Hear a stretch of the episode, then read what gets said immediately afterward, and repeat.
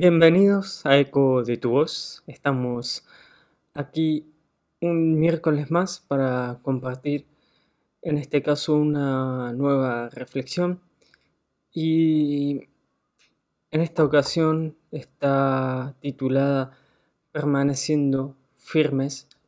Y es un poco lo que en este último tiempo he estado experimentando, es lo que, en lo que he estado viviendo.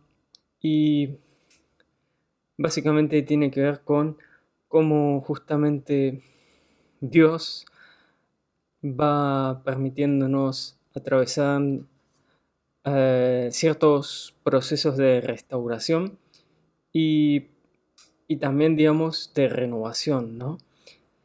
Y a medida, digamos, de que he ido atravesando estos tiempos, eh, justamente me ha hablado, sí, me ha este, revelado el, poder permanecer firme, eh, sembrado en su corazón. Este, y para ir abordando este, este tema, el primer versículo que vamos a leer hoy está en Primera de Pedro, el capítulo 5, los versículos 8 y 9.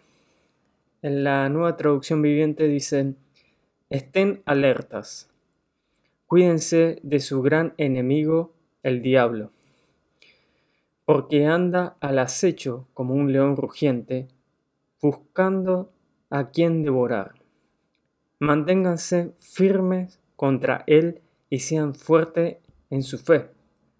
Recuerden que su familia de creyentes en todo el mundo también está pasando por el mismo sufrimiento.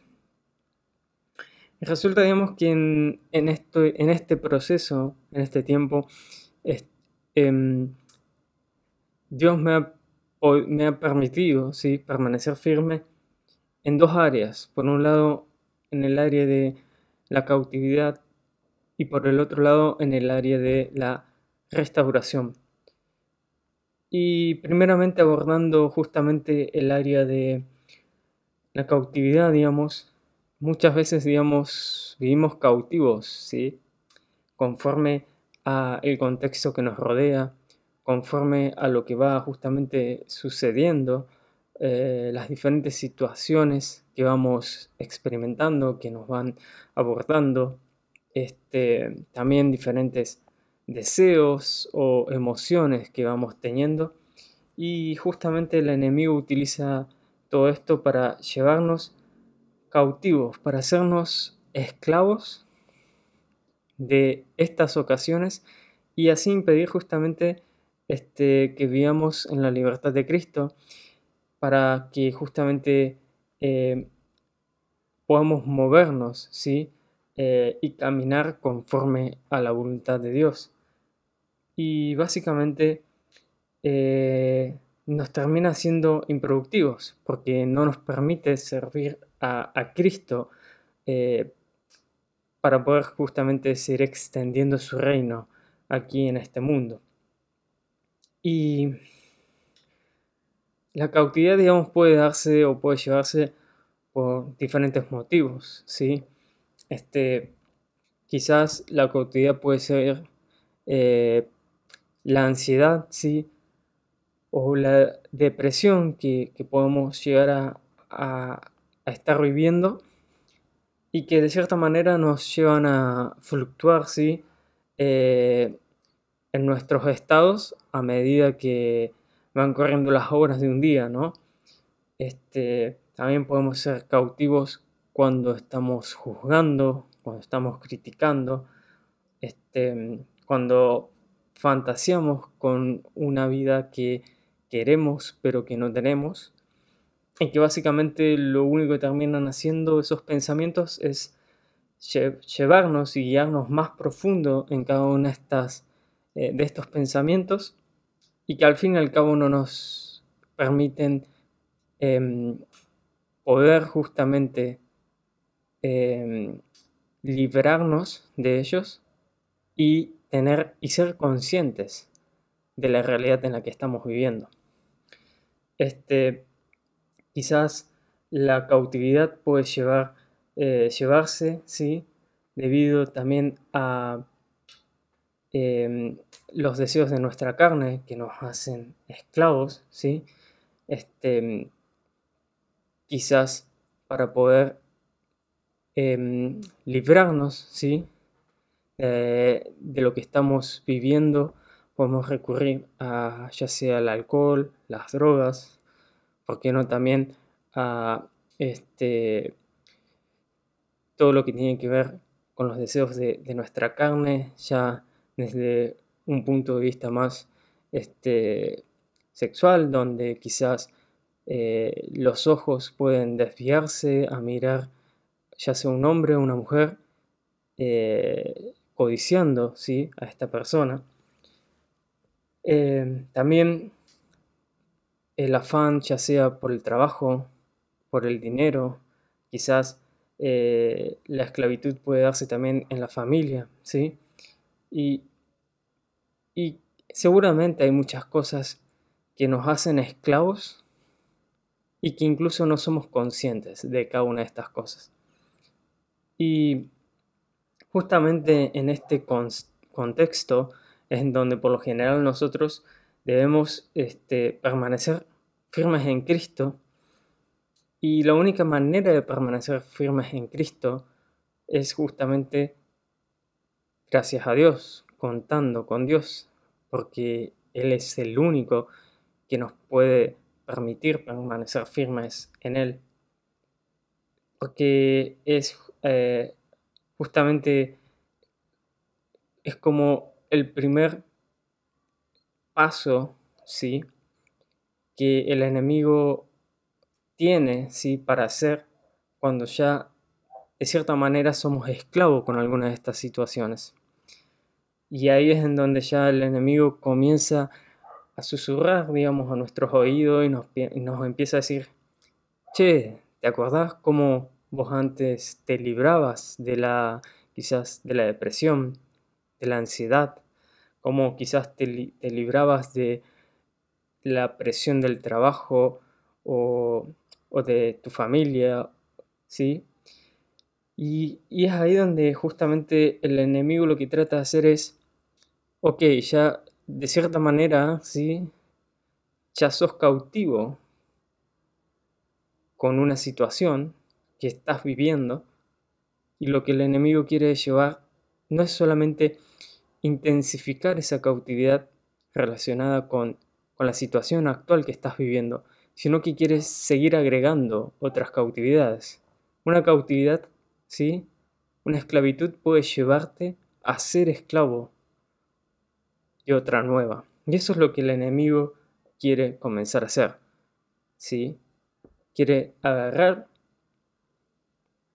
una cautividad que ya tengas, ya sea ansiedad, depresión, ya sea problemas en tu trabajo, en lo económico, y ahí quieres llevarte a una nueva cautividad.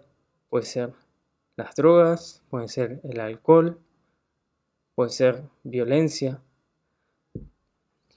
Y justamente, digamos, quizás, ah, y es ahí justamente donde el enemigo, ¿sí? con estas preguntas comienza a recordarnos nuestro pasado. ¿sí? Comienza eh, eh, a recordarnos la forma en la que antes quizás nosotros usábamos para quizás librarnos de la depresión o de la angustia o de la presión del trabajo y quizás antes para poder librarnos de ello y dejar de pensar un poco, quizás íbamos directamente a poner Netflix y vernos una maratón ¿sí? de series para despejarnos de cierta manera. O quizás eh, nos podíamos desquitar con la comida. Este, quizás podía ser también con este, fiestas nocturnas y, ¿por qué no? Algo más, digamos, ¿no? Yendo más este, luego de una fiesta, em, poder, digamos, eh, terminar este, en la cama con alguien que no conocías. Y justamente es así como el enemigo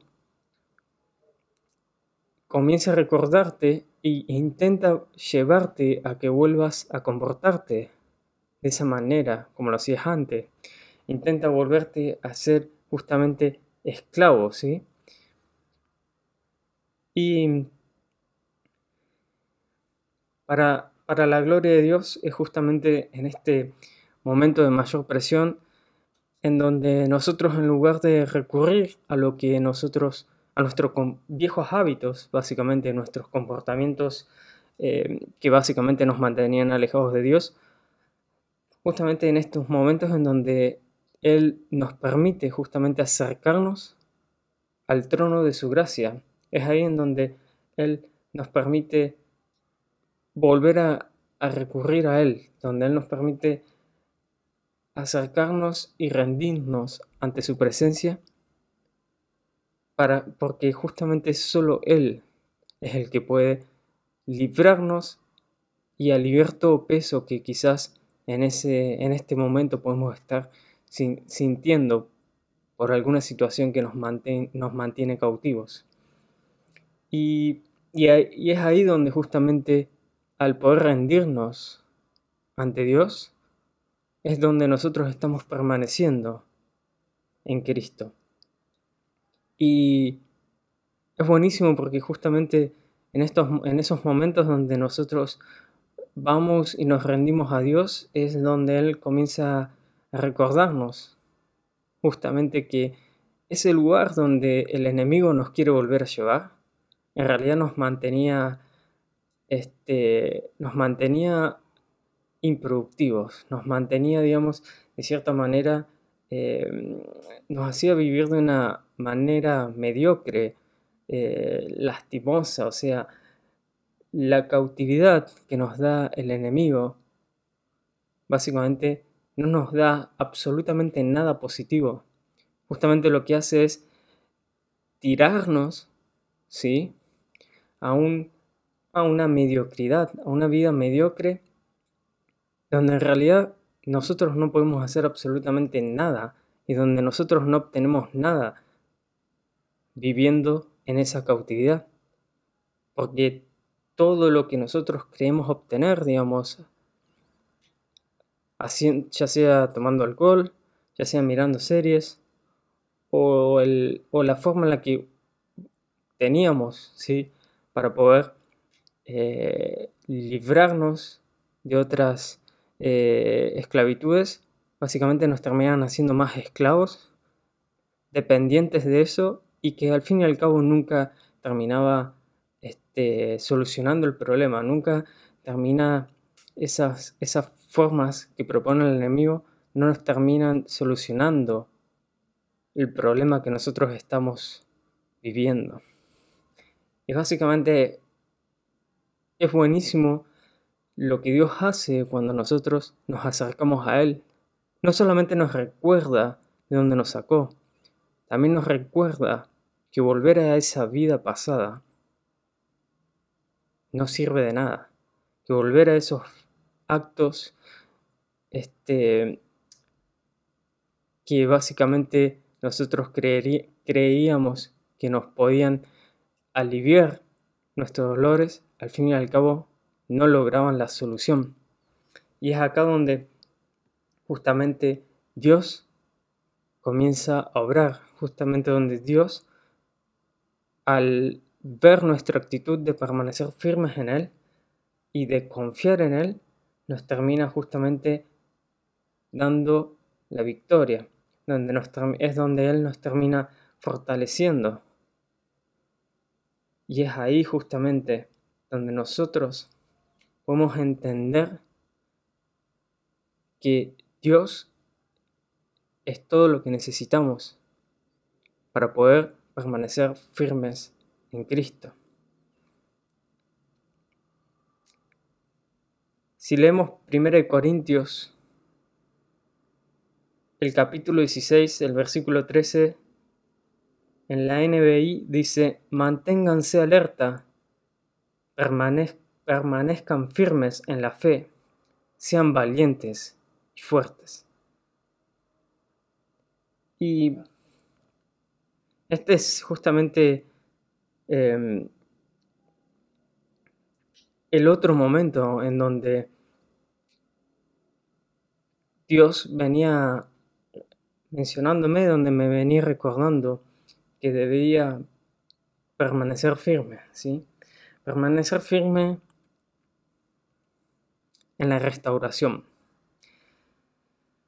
Básicamente, cuando uno le pide a Dios que quiere ser quebrantado, que quiere ser justamente restaurado a su imagen y semejanza, al diseño original con el, con el que Él nos envió a este, a este mundo, es donde Él está sumamente encantado y es en donde Él comienza a moverse ¿sí? con la libertad y la autoridad sobre nuestras vidas para poder justamente volver a restaurarnos a su imagen y semejanza.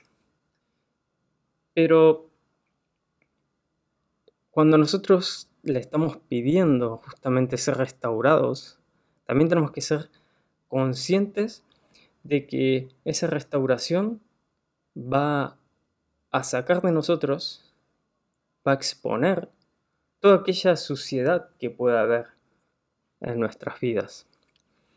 Y, y todo aquello, digamos, ¿sí?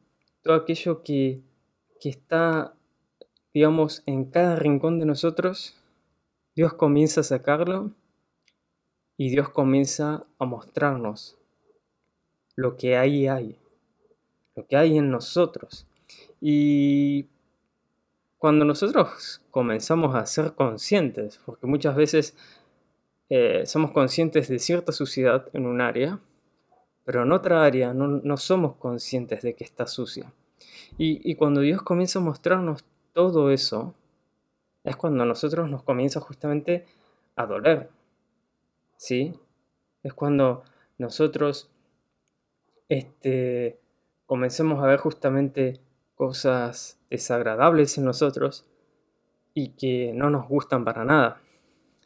Y justamente es ahí, es en ese momento donde Dios nos invita a que sigamos permaneciendo firmes, ¿sí? Em, en, esta, en esta ocasión, de cierta manera, lo veo como este, el proceso de, restauración, ¿sí? De, un jardín, ¿sí? Este, de cierta manera, eh, Dios ya sabemos que nos conoce justamente antes, de antes de que nosotros seamos concebidos. Dios ya nos envió con un propósito, ya nos diseñó. Y ese es el jardín con el que nosotros venimos a este mundo, con el jardín que Dios ya diseñó en nuestras vidas. Y que está justamente perfectamente armado. Pero a medida que nosotros vamos viviendo justamente en este mundo, es cuando nosotros comenzamos a hacer nuestra propia siembra, o también cuando nosotros dejamos que otros siembran en nosotros, ¿sí? Y es ahí, digamos, cuando conforme a qué planta nosotros vayamos regando, van a ir creciendo. Y si nosotros no sembramos las plantas que Dios ya nos dio, sino que comenzamos a, regar las otras plantas, comienzan a, a asfixiar ¿sí? A las plantas que Dios plantó en nosotros, comienzan a ahogarlas. Y otras plantas que Dios ha plantado seguramente también se pueden secar. Y es ahí donde justamente cuando nosotros pedimos esa restauración, lo que Dios comienza a hacer es a sacar todas esas plantas que no nos dio Él, esas plantas que Él no sembró, que no corresponden a su voluntad. Y viene justamente ahí con una pala, con una este, tijera de podar, y comienza a, a desmalezar todo aquello que no, que no corresponde a lo que Él justamente eh, originalmente puso en nosotros. Y de cierta manera justamente si lo pensamos, este, y si, y si podemos ver, digamos, que eh, agarrar una pala o una tijera de podar eh, comienza justamente a romper a una planta, podemos entender que lo que Dios está haciendo en nosotros justamente quizás nos va a doler o quizás también nos pueda llegar a asustar, este, o hasta quizás queremos o le decimos a Dios que esa planta no la saque, esa planta nos gusta, ¿sí? Em, pero Dios justamente lo que necesita hacer en esta ocasión es quitar todas las plantas que no son de Él, para que las plantas que sí plantó Él puedan volver a crecer y para que también puedan dar los frutos del Espíritu. Y es acá justamente donde Dios quiere que nos mantengamos firmes en Él. Porque es necesario justamente poder quitar todas esas plantas para que. y, quitar toda esa suciedad, ¿sí? Para que nosotros podamos ser restaurados a su imagen y semejanza. Es necesario también que Él justamente nos muestre toda la, suciedad que hay en, en nosotros, ¿sí? para que justamente nosotros sabiendo que es aquello que nos ensucia, nosotros también podamos estar alertas y podamos cuidar aquellas áreas que sabemos que no se deben ensuciar o que debemos también estar alertas para saber que esto nos ensució en su momento y que no, no debemos volver a, a consumir de eso. ¿Sí? que no debemos volver a sembrar esas semillas que ya sabemos que lo único que provocó fue ahogar las plantas de Dios. Y justamente es ahí, digamos, donde quizás podamos creer que es el enemigo justamente poniendo toda esta suciedad en nosotros, pero en realidad no está siendo el enemigo, sino que está siendo Dios mostrándonos toda esa suciedad para que nosotros podamos estar alertas ante todas estas semillas y todas estas plantas que el mundo quiere hacer crecer en nosotros para impedir así que los propósitos de Dios en nuestras vidas se lleven a cabo.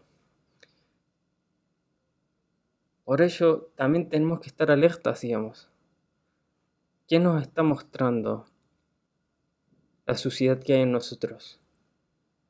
¿El enemigo o es Dios quien nos está queriendo mostrar lo que hay en nosotros para no solamente ser purificados por Él, sino para que también nosotros podamos estar alertas y saber cuidar también el jardín que Dios nos dio?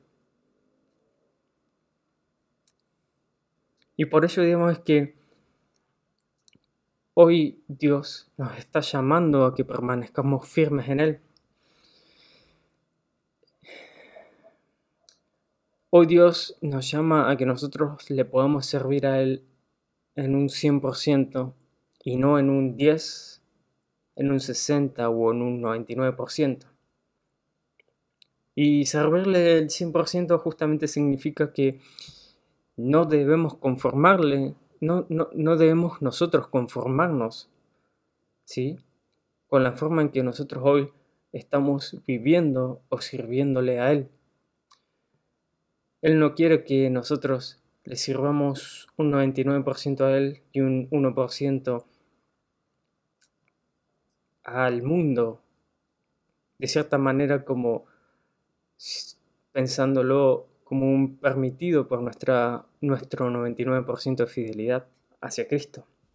No, justamente lo que Dios quiere es que nosotros permanezcamos firmes en Él en todo momento, en toda ocasión, para servirle y a Él y para poder nosotros seguir caminando conforme a su voluntad, para poder seguir extendiendo su reino en este mundo.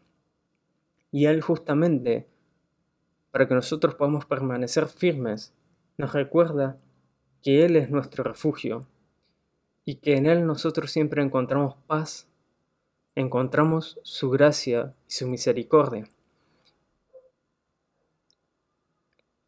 Y con este último versículo quiero terminar, el que está en Salmos capítulo 18, 1 y 2, dice, Te amo, oh Jehová, fortaleza mía, Jehová, roca mía y castillo mío, y, y mi libertador.